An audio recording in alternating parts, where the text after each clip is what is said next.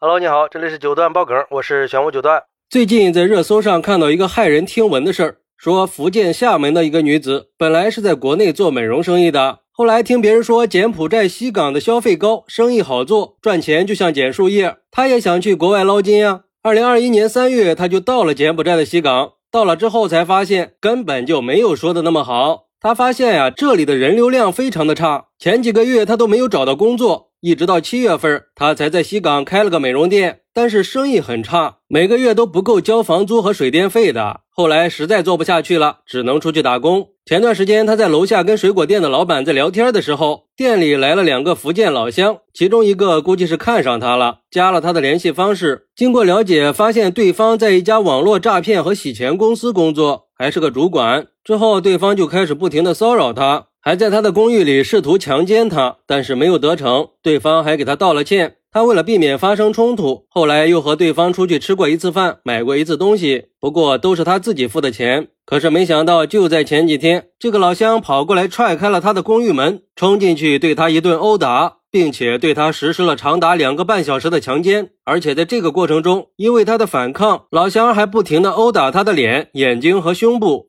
事后，对方还用刀逼着他去洗手间进行了清洗，但是他还是偷偷的保留了证据。洗完以后，对方担心罪行会败露，又威胁他不许报警，逼他到了对方公司租的公寓里，打算把他卖到缅甸。后来，他就趁着对方睡着以后逃走了，打车到当地的警察局去报警，但是当地的警察却要求他支付小费才会办案。无奈之下，他就付了钱。目前，对方已经被关进了监狱。当地警方说，在侦查结束以后，会对他进行宣判。但是最近，他又频繁地收到来自对方朋友的威胁，要求他去警局里翻供，说他们是男女朋友的关系，否则就要报复他。因为柬埔寨的腐败现象很普遍，当地的司法部门能不能公正的判决，他也没有把握。前几天，他又跟厦门警方报了案。厦门警方积极的联系了他，希望他可以回国，还说会请大使馆会在当地监督办案。哎，看来东南亚确实是很乱呀。再说你一个年轻姑娘，干嘛非要去那种地方呀？要我说呀，就别犹豫了，赶紧回国吧。就像有网友说的，中国的地方都混不明白呢，就敢跑去西港，更何况你是个女的，不自量力。而且也很让人不可思议呀！你到底是怎么想的呀？起码在我们国家没有明目张胆的抢劫、持刀行凶那样的暴力行为，没有一定的势力，还是不要想着去金三角发财。不过至少你还算聪明，虽然被强奸了几次，起码知道保命重要啊。所以说，出门在外交友要谨慎，尤其是和男人交往。央视曾经就报道过中国女游客在缅甸的遭遇，非常惨无人道。还有网友说，这种事儿从某种程度上来说是他自找的，因为这个事儿啊发生在著名的西港。现在国内外的各种新闻，还有媒体平台的各种宣传，都知道柬埔寨和缅甸都有一大片事实上的法外之地。缅甸那边是缅北，柬埔寨就是西港。在西港做生意捞偏门的中国人特别多，因为那里有赌场，做保镖工作的人很多。任何人想要去缅甸的缅北或者柬埔寨的西港捞偏门或者赚快钱，那就只能说求人得人了。也确实是这样的呀。而且这个女子的遭遇啊，也只是当地黑暗面的一个缩影。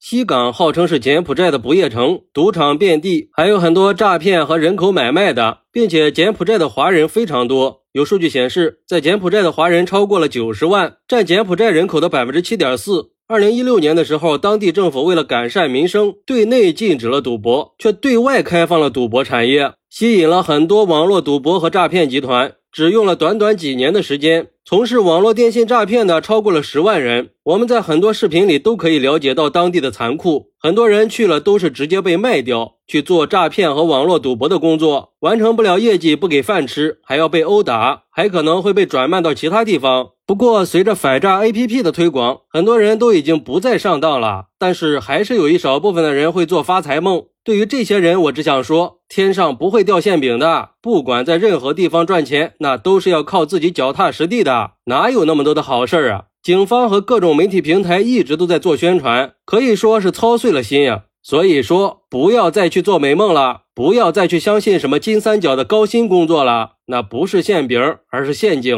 好，那你是怎么看待这个事儿的呢？快来评论区分享一下吧。我在评论区等你。喜欢我的朋友可以点个关注，加个订阅，送个月票。拜拜。